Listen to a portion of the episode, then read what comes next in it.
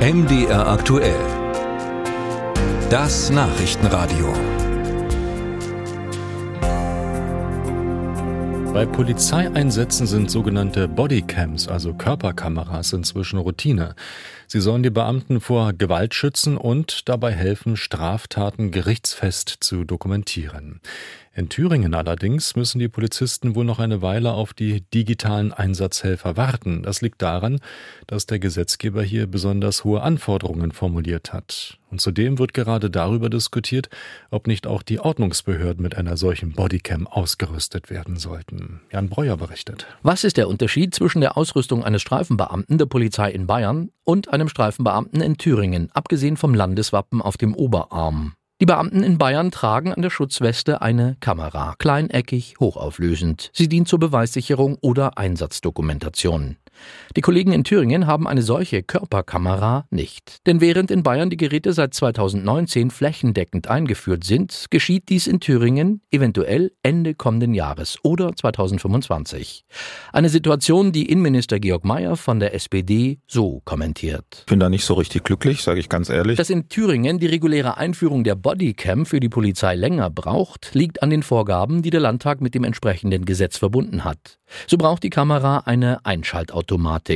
Heißt, sie soll die Aufnahme starten, sobald die Beamtin oder der Beamte die Dienstwaffe zieht. So eine Kamera gibt es noch nicht am Markt, die ist aber bald verfügbar und dann werden wir die beschaffen. Verspricht der Innenminister. Derweil gehen bei der CDU die Überlegungen rund um den Einsatz von Körperkameras in eine weitere Richtung.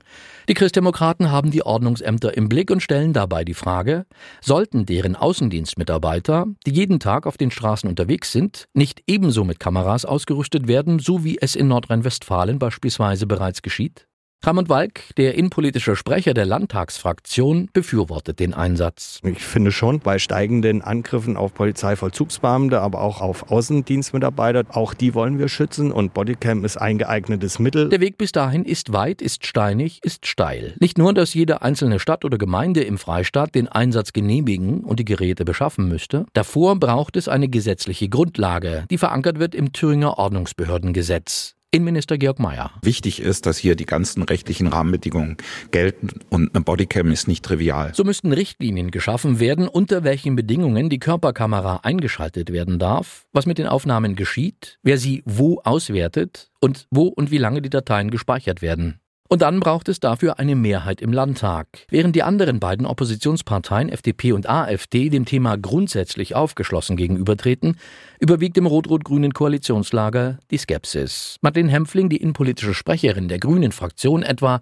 zweifelt am Nutzen. Wir wissen aus den Studien, dass ähm, da ein ganz großes Fragezeichen dran ist, ob das Ausstatten mit Bodycams wirklich zu mehr Sicherheit führt. Eher im Gegenteil, das sehen wir in den Studien, dass ähm, wenn die Ordnungsbehörden oder auch die Polizei Bodycams trägt, äh, es zu einem höheren Aggressionspotenzial beim Gegenüber führt.